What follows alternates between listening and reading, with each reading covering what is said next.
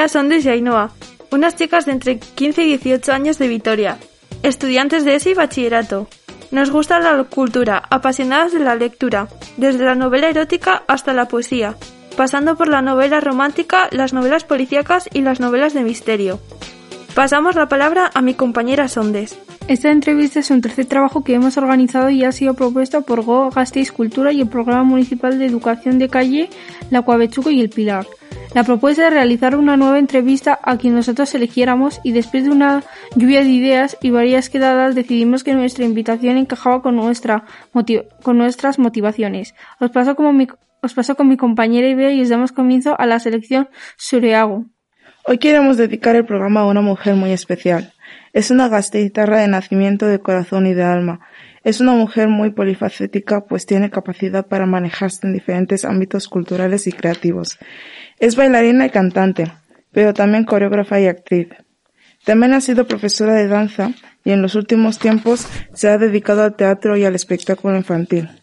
Para ella es importante tratar a los niños y a las niñas como personas muy inteligentes, con un gran sentido de la sorpresa y del valor de la vida. Nuestra invitada le dedica tiempo, esmero y corazón a todos los trabajos que tiene entre manos. Tiene una gran capacidad para pasar de un registro a otro es muy entusiasta y piensa que todo aquello que ofrece a su público debe servir de inspiración para otras personas. De esa forma, consigue que la creación cultural esté siempre viva entre todas las personas que estén cerca de su buen hacer. Ella es Ainara Onanue. Kaisha Ainara. Eh, para esta entrevista le pedimos a Ainara algunas canciones que nos ayudaran a guiar esta entrevista. Le pedimos que nos pudiera decir una canción que para ella esté muy relacionado con su faceta de actriz. Esta canción es La Lupe, puro teatro.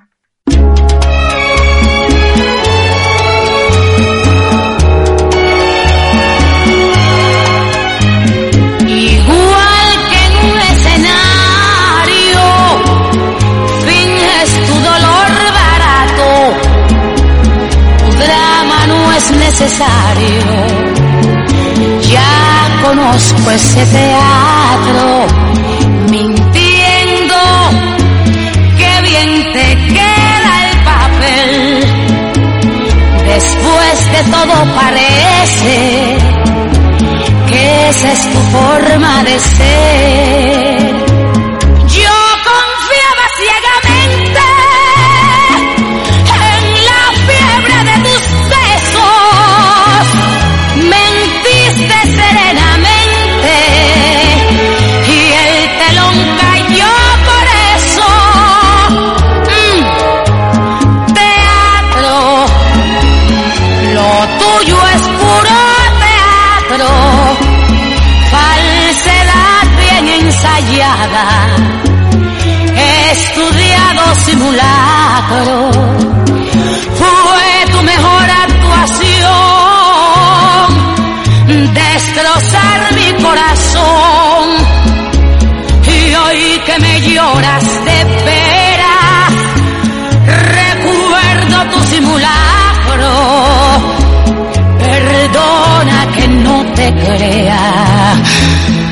Me parece que es teatro.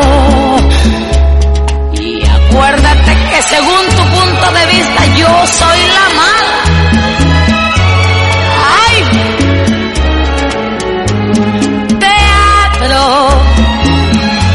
Lo tuyo es puro teatro. Falsedad bien ensayada. Estudiado simulacro mejor actuación, destrozar mi corazón. Y hoy que me lloras de veras, recuerdo tu simulacro. Perdona que no te crea, me parece que es teatro. No te lo tuyo es puro teatro.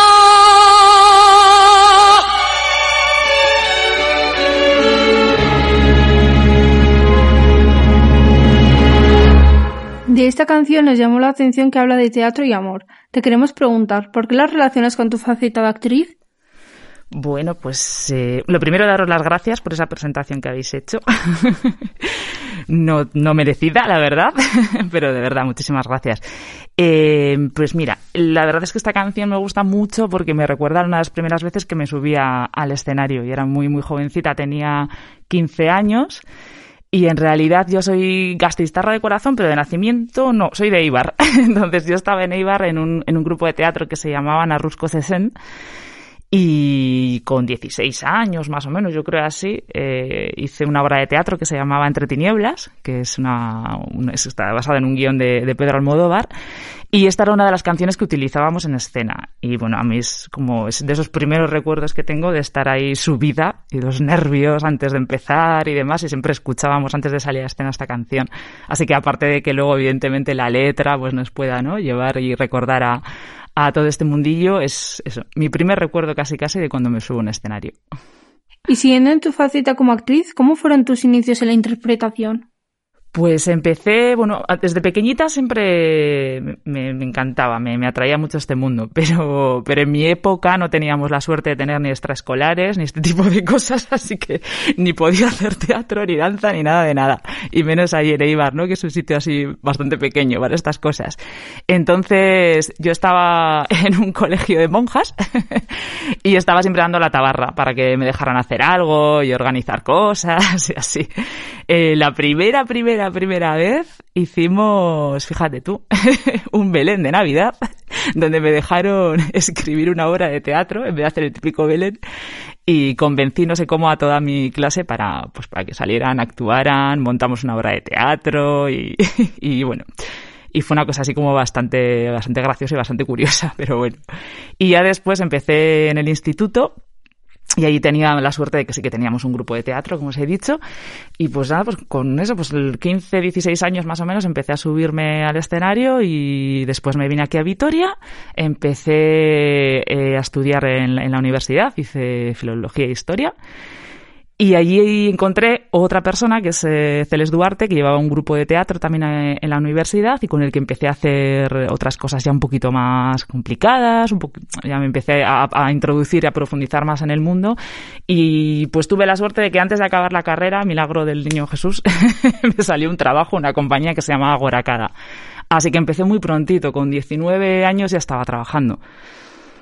Y empecé trabajando con, en una compañía que trabajaba también con títeres, así que empezamos ahí a mezclar ya las disciplinas. Y en, aquella época descubrí también la danza, así que al final todo se fue mezclando un poco. La verdad es que la universidad fue donde empezaron ahí todas las oportunidades. ¿Qué te gusta más, la interpretación en el teatro o en la pantalla? Pues de primeras no lo sabía, porque no había probado nada, pero lo cierto es que el teatro para mí tiene más, mm, no sé si decirlo, más magia, pero es una forma en la que puedes eh, disfrutar de tu trabajo mm, de, de una manera como más profunda para mí. También me gusta ¿eh? el trabajo audiovisual, que decir, son cosas diferentes, registros distintos y, y, los dos son divertidos y te llenan como actriz. Pero la sensación de estar ahí arriba y poder ver las caras y las miradas de las personas que, que te están viendo, para mí eso es una cosa que te, pues eso, te pone los pelos de punta. Eso por un lado. Y luego también el hecho de que en el teatro cuando, cuando te subes al escenario en cada día es algo diferente. Entonces, la experiencia nunca, nunca se repite. Es como un momento que sabes que va a ocurrir y va a desaparecer. Y tienes días malos y tienes días buenos y días que no te apetece absolutamente nada y que te duele el estómago y que no sé qué. Pero lo cierto es que cuando empieza la función y, y empiezas a sentir eh, esa energía del público, llega un momento en que te olvidas absolutamente de todo. Y, eso yo creo que es algo que para mí es, es incomparable, el momento ese del directo, digamos. ¿Y cuánto tardas en aprenderte un guion? Pues depende de muchas cosas. depende de lo complejo que sea. Eh, depende también, muchas veces, eh, por ejemplo, no trabajamos siempre con un guion que ya está escrito, sino que eh, empezamos a hacer, quizá tenemos una idea sobre la que vamos a trabajar y empezamos a hacer improvisaciones, a profundizar en el tema y poco a poco digamos que se va escribiendo entre todos o tenemos una persona que se encarga de recoger todo ese material que nosotros vamos creando, ¿no? Y lo va transformando en un texto. Entonces, claro, en ese caso, por ejemplo, pues no, digamos que no necesitas eh, demasiado esfuerzo, entre comillas, después, ¿no? Para poder eh, trabajarlo y ultimarlo. Pero cuando te enfrentas así de la nada, digamos, a un guion que te llega, ya te digo, depende de muchas cosas. Yo tengo bastante suerte, tengo muy buena memoria, entonces en general no me suele costar mucho, pues no lo sé, ya te digo, mm, una hora de una hora, hora y pico, pues échale dos semanas, algo así, sí. Luego muchas veces tampoco tienes el tiempo de, poder dedicárselo, sino que te llaman y te dicen, pues es que esto tenemos que empezar a ensayar en, la semana que viene. Pues bueno, pues, pues 10 horas al día, lo que toque. Sí. ¿Por qué motivo estás centrada en el teatro infantil? Pues mira, cuando yo empecé a trabajar, lo primero que dije es, no quiero trabajar con niños, nunca seré profesora. y ya, no me acuerdo, tenía para una tercera que no me acuerdo cuál era, pero vamos, no he cumplido absolutamente ninguna de ellas. Así que las circunstancias de la vida me llevaron a, a empezar a trabajar en el teatro infantil y la verdad es que cuando lo probé, mm, pues fue un descubrimiento para mí. O sea, fue un mundo que me empezó, me empezó a atraer mucho. Y mm, también es cierto que eh, he tenido la suerte de, encontrarme con una compañía como es Teatro Paraíso, con la que trabajo ahora, que tiene, un, tiene una visión y una filosofía de lo que es el teatro infantil que para mí es muy diferente a, a, lo que muchas veces nos vamos encontrando, ¿no? Y es también un poco lo que más me ha, me ha motivado. Eh, por ejemplo, el descubrir simplemente que muchas veces tú eres la persona que va a hacer que un niño vaya por primera vez al teatro, por ejemplo. Y, lo primero que va a ver en su vida es aquello que tú le ofrezcas. Entonces, a mí eso me parece una responsabilidad, pero a la vez algo tan bonito. Y cuando sabes que ese niño después vuelve y, y, y incluso alguna vez me he encontrado pues con, bueno, con niños, llevo casi 20 años y de los 20 casi 15 yo quedo trabajando en, teatro infantil. Entonces hay niños que me vinieron a ver con 5 y ahora tienen 20 años. y a veces me he encontrado pues con algunos de esos niños que te dicen, jo, me acuerdo de ti y, recuerdo la primera vez que fui en teatro y vi lo que tú hacías, ¿no? Y eso es como, ¡oh! pues es maravilloso. Así te lo digo, es una cosa brutal. Y, y por otro lado, pues también creo que es muy importante eh, dar la oportunidad a los niños de, acercarse a la cultura y es algo que a veces tampoco es tan fácil, ni todo el mundo tiene las, eh, la posibilidad.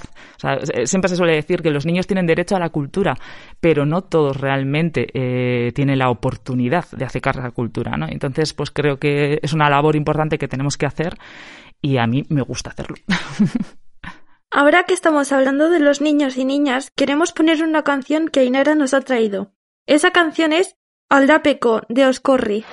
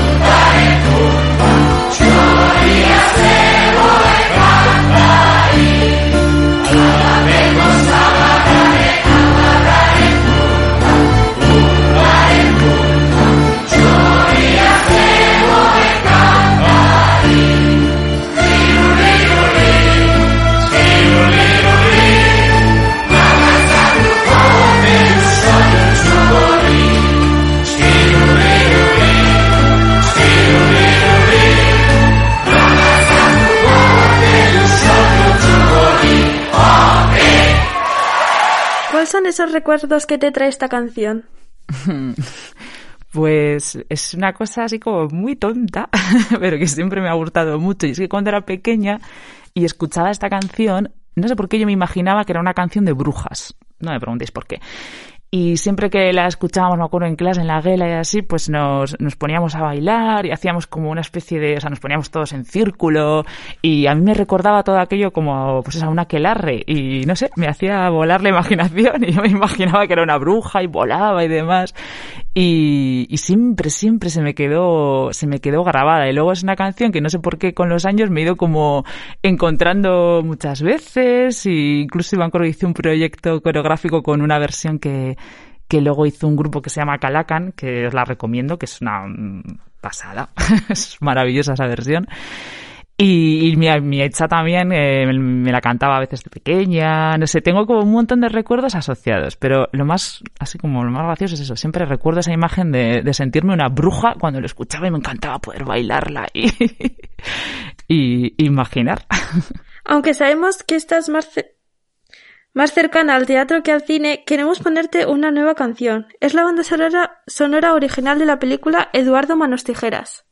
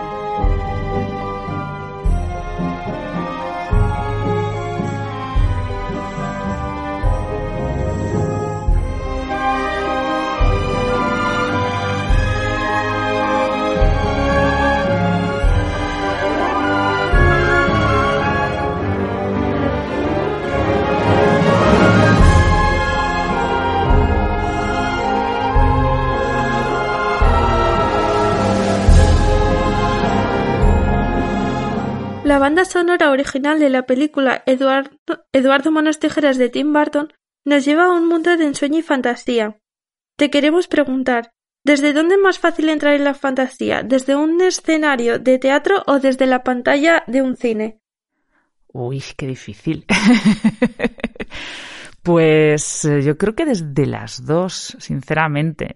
Eh, son dos formas muy diferentes de poder entrar en el mundo de la fantasía. Quizá el cine te da la opción de poder, digamos, crear eh, cosas eh, visualmente, ¿no? Más, mm, no más potentes, pero bueno, te puede llevar eso, ¿no? A, recrear mundos que a lo mejor en, en el teatro, pues físicamente no es posible.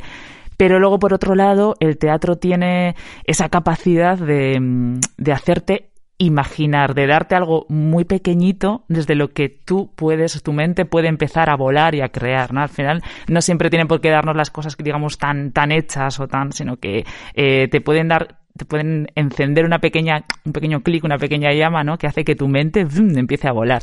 Es para mí, ya te digo, no podría elegir. Es que creo que son dos recursos o dos registros muy, muy diferentes y con los dos puedes volar con la imaginación. Pero también hay gente que le cuesta muchísimo imaginar. Aló, ¿cuáles recomendarías más? Por supuesto que sí, yo conozco mucha además. Pues, ¿cuál les recomendaría más? Mm. Fíjate, pues a alguien que le cueste mucho imaginar, no le recomendaría ni el cine ni el teatro, le recomendaría leer. de verdad. Sí, creo que es la mejor forma de poder empezar a imaginar es no ver las cosas directamente, ¿sabes? Que si, como ya te he dicho, si, a ti te dan un, imagínate, te dan una, un cuadro, ¿no? O una imagen de algo que puede ser mágico, onírico y demás, es fácil que al verlo digas, mmm, empieces a pensar en esto. Bien, pero si a ti te dan un buen texto, un cuento, un libro, me da igual, ¿no? Algo, eh, simplemente al leer las palabras van a hacer que tú empieces a creer imágenes en tu cabeza. Entonces ya, mm, digamos que no va a ser una imagen preconcebida o algo sobre lo que eh, tú vas a empezar a pensar, sino que directamente tu mente va a crear algo nuevo y solo tuyo.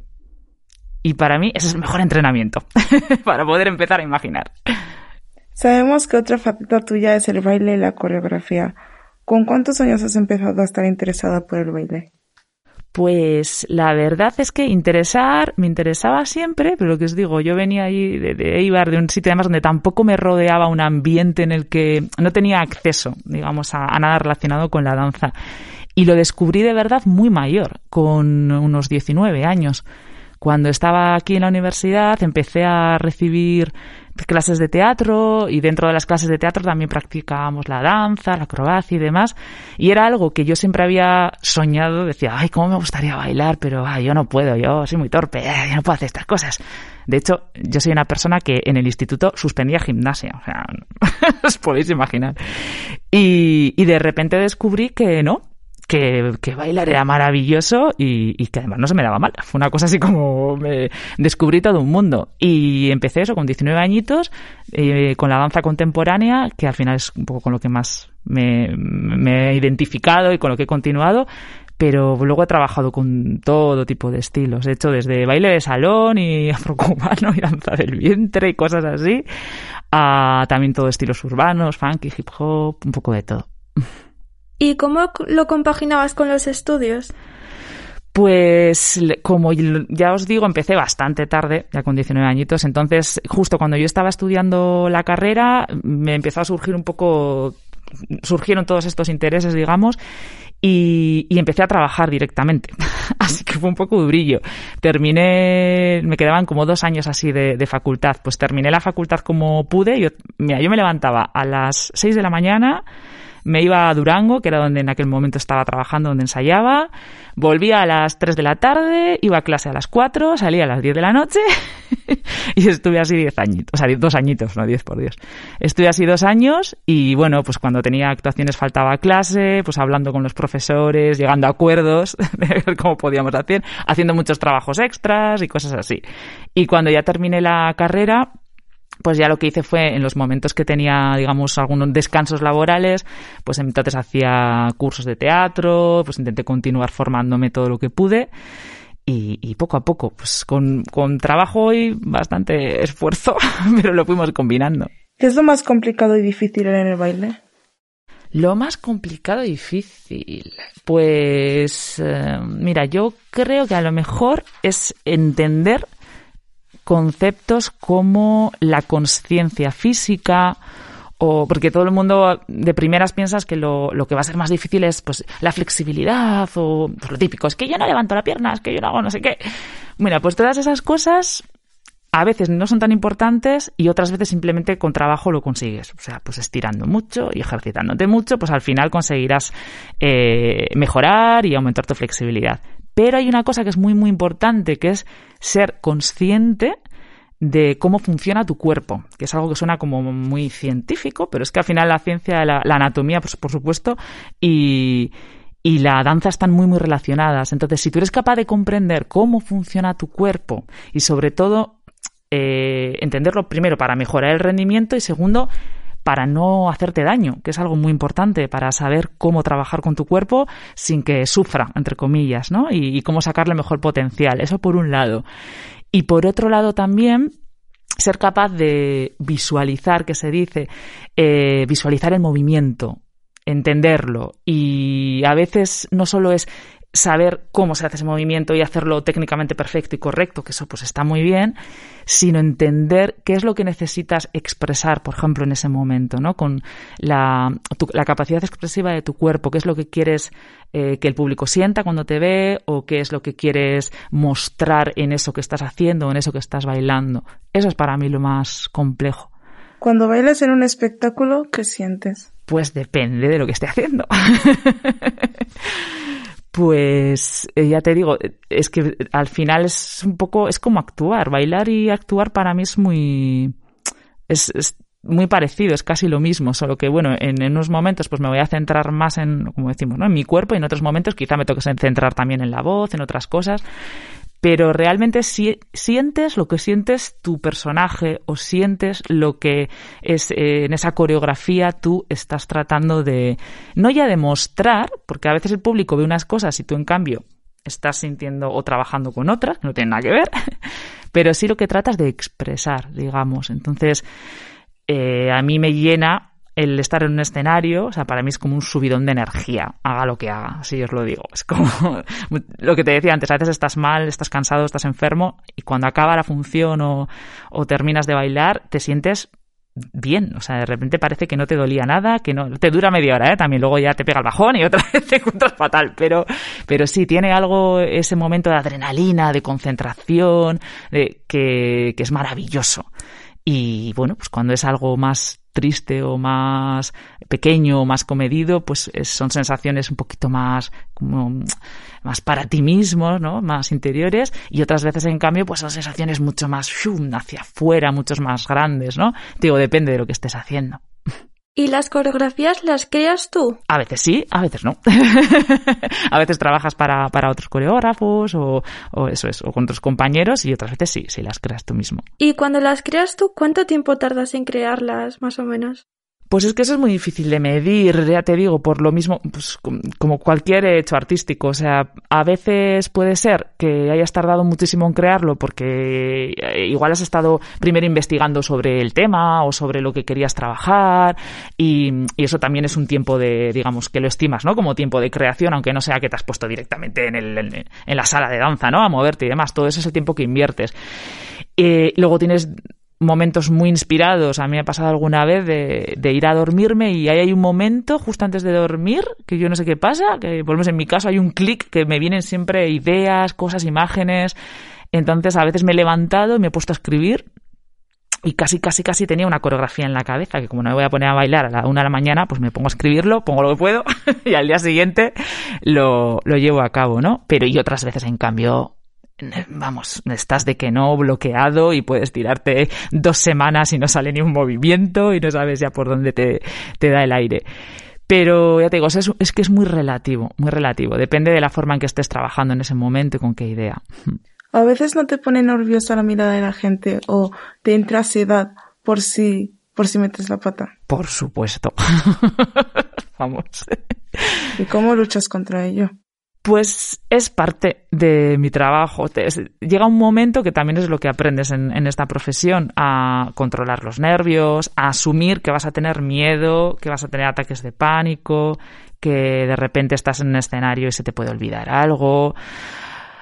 Lo pasas mal como todo el mundo, te da vergüenza como a todo el mundo, pero simplemente lo que tienes que hacer es borrarlo e intentar continuar. Ayer, por ejemplo, estaba actuando y tenía una función en euskera. Y pues salí en un momento en una escena que salgo yo sola, en medio de la obra, y no me preguntéis por qué me puse a hablar en castellano. y después de como tres frases, miré a mi compañero, que me estaba mirando con ojos como platos, y cambié de idioma. Pues claro, en ese momento lo primero que piensas es, ¡ah, Dios mío! Pero no puedes permitirte bloquearte. Sigues, te trabas, metes un poco la pata en cuatro palabras y luego echas para adelante. sí, no hay, no hay una fórmula para controlarlo. Es simplemente aprender a respirar un poquito y saber que no pasa absolutamente nada. Así es. O sea, en, esta vida hay problemas muy graves, hay situaciones terribles a las que te puedes enfrentar y estar en un escenario y meter la pata es la mínima, vamos. no, no pasa absolutamente nada. Simplemente es asumirlo y ya está. Le pedimos también una canción para bailar de forma desenfrenada. Esa canción es Think, de Aretha Franklin.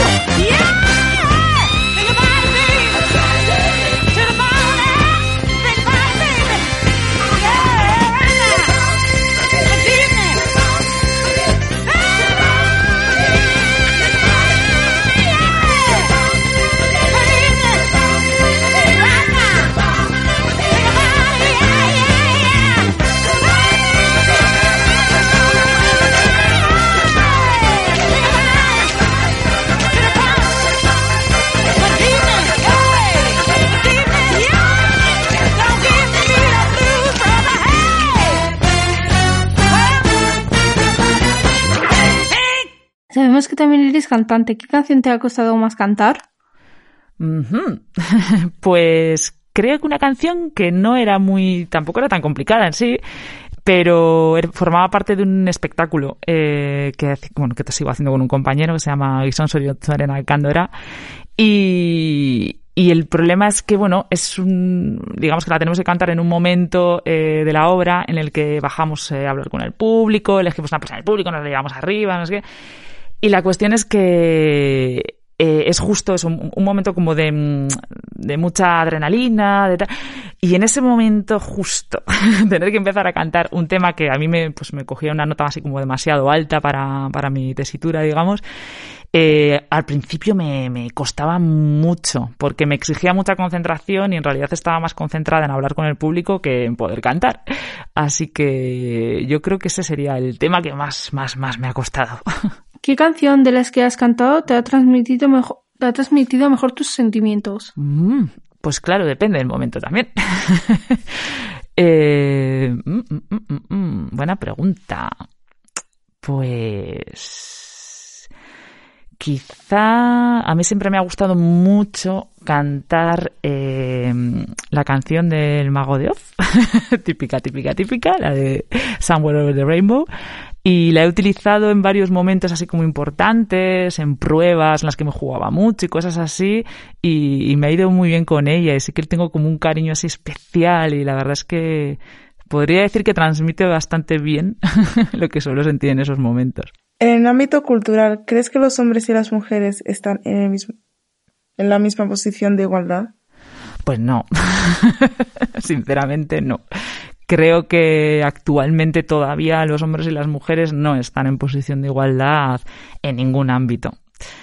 Eh, claro que las cosas han mejorado y demás, pero bueno, creo que todavía nos queda un camino largo, largo por recorrer.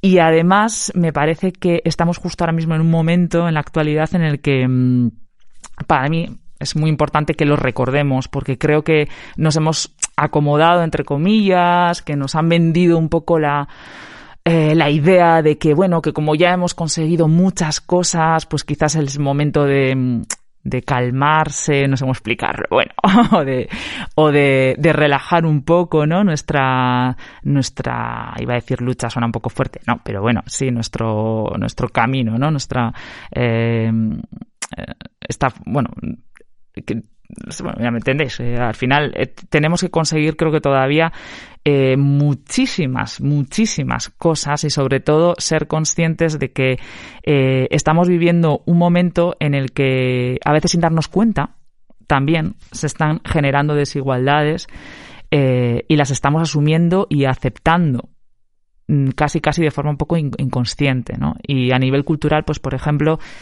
eh, no tienes más que ver, pues eso, enciendes la tele y puedes ver las películas, puedes ver las series de televisión, eh, qué tipo de papeles se nos dan a las mujeres, los roles ¿no? que nos están vendiendo, o yo, por ejemplo, tengo 42 años eh, en el audiovisual, soy una mujer mayor. O sea, pero mayor, mayor. Quiero decir, a mí ya me podrían poner a hacer, pues probablemente de madre de chicas de 30. Eh, hay, hay un momento eh, en todo el trabajo de, de imagen, en todo en todo este, este ámbito cultural en el que a las mujeres, digamos, se nos exige que o bien seamos muy, muy, muy, muy jóvenes, normalmente pues lo que se considera hasta los 20 y pico, casi 30 años, o después ya es como que tenemos ahí un vacío de los 30 hasta los 50, 60, en el que no hay papeles para nosotras, por ejemplo. Entonces pasamos de ser la chica a la abuela, o sea, no, no hay un término medio. En cambio, pues si te fijas en los actores, eh, la gama de papeles y de registros que hay para ellos es una cosa tremenda, o sea, no tiene absolutamente nada que ver, ¿no? Solo ya desde algo tan básico podemos ver que claramente hay una desigualdad tremenda de todas las facetas en las que has trabajado como mujer, ¿cuál es la que te ha costado más? Mm, mira, qué buena pregunta. ¿Cuál es la que más me ha costado? Mm, pues, pues quizá la de actriz. Sí, podría decir que la de actriz. Sí, porque como bailarina, por ejemplo, el mundo de la danza al final es muy femenino. Y hay que, hay que reconocerlo, que también eso también genera una desigualdad, o sea, también positiva en ese sentido. Pero sí, es cierto, el, mundo de danza es muy femenino y el mundo de la actuación, pues lo que he dicho, al final no, no me he encontrado, yo he tenido la suerte de no encontrarme nunca con grandes trabas, ¿eh? ni mucho menos, pero sí tienes momentos en los que te encuentras en situaciones que dices, ah, yo no tendría por qué estar aguantando esto, o yo no tendría por qué estar soportando esto en un casting, en una prueba, bueno, pues este tipo de cosas. Hmm. Y volviendo a pensar en tu recorrido personal y profesional, ¿qué le dirías a tu yo del pasado? Mm, pues mira, pues lo primero que le diría es em, que no se rinda y que no tenga miedo, sobre todo. Sí, yo, yo siempre he sido una persona muy miedosa y muy tímida, aunque no lo parezca, pero, pero sí lo soy. Y, y, creo que trataría de tranquilizarle y le diría que, que apueste por lo que piensa y por lo que quiere. Eh, y sobre todo eso, que, que no tenga ningún miedo, que lo intente, que salte al vacío, que no pasa absolutamente nada, que siempre hay almohadas debajo. Y pensando en lo que está por venir, ¿qué le dirías a tu yo del futuro? Ay. pues le diría que espero poder, espero que cuando ya llegue a ese punto de medio del futuro, poder mirar atrás y estar, no sé si orgullosa, pero por lo menos ver que lo que he hecho ha sido coherente con lo que pienso y con lo que siento, que me parece que es algo muy importante. Y me gustaría también decirle que, que confío en que cuando llegue a ese punto eh, pueda estar, ¿cómo lo diría? No sé si la palabra es tranquila, ¿no? Pero sí, eh, serena, feliz o contenta con lo que he vivido. No tengo por qué haber conseguido grandes cosas, pero me gustaría simplemente haber disfrutado del camino. Para terminar, ¿en qué proyecto estás trabajando actualmente? ¿Y en qué proyectos tienes tu mente pues para más adelante? Pues ahora mismo estoy de gira con, con un espectáculo que se llama Único de Teatro Paraíso. Eh, luego, bueno, sigo trabajando con otros espectáculos también, pero digamos que la gira principal es esta, que es la que nos está machacando estos meses, gracias a, gracias a decir que hemos por lo menos conservado el trabajo a pesar de, todo lo que nos está pasando.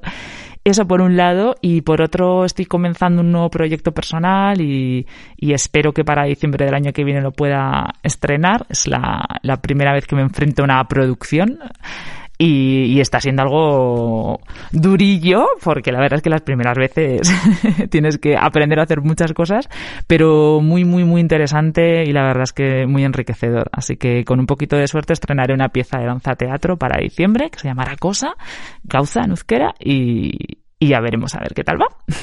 ¿Y por dónde es la gira? Ah, por todo el país, por toda España estamos cada fin de semana por un... Así que ahora, eh, con todo el tema, por ejemplo, de la pandemia y demás, está siendo un poco duro, pero también muy curioso, porque claro, de repente nos estamos enfrentando a cosas que no habíamos vivido nunca. Nos, vamos de gira a Murcia y tenemos que estar cada, cada día mirando las restricciones, los horarios, no sabemos si podemos cenar, si podemos comer, si que, bueno, es una, una locura, pero a la vez es una maravilla porque poder trabajar en estas circunstancias que mucha gente dentro de, del mundo del teatro y en general del mundo de la cultura se está quedando absolutamente sin nada. Así que bueno, desde aquí mis, mis ánimos y mi apoyo para todo el mundo porque esto está siendo muy duro. Pero nosotros hemos tenido la suerte de que estamos consiguiendo mantener mucho trabajo. Así que, que vamos, vamos para adelante. Solemos tener también gira por Europa, teníamos prevista gira en Italia, pero todo eso sí que ahora mismo se nos ha caído. Bueno, pues mucho ánimo y muchas gracias por haber podido estar aquí con nosotras, ya que con el COVID es un poco complicado, pero hemos podido hacer esta maravillosa entrevista. Desde Suriago, Ibea, Sondes y yo nos despedimos hasta la siguiente ocasión. Ainara, de nuevo gracias y esperamos que tu vida te vaya muy bien y ojalá podamos coincidir en otro momento. ¿Te gustaría despedirte de los oyentes del programa? Por supuesto, y de vosotras. Muchísimas, muchísimas gracias, en serio. Y felicidades, porque habéis hecho un trabajo estupendo, que lo sepáis. Así que espero que ojalá podáis seguir con todo este programa, que me parece fantástico. Y, ojalá pueda encontrarme con vosotras en otra ocasión y que me hagáis otra entrevista. Y yo estaría encantada, de verdad lo digo. Muchas gracias a todos los oyentes y, nada, deciros que ánimo con todo lo que está pasando y un abrazo, aunque no podamos todavía, pero un abrazo imaginario y virtual para todos.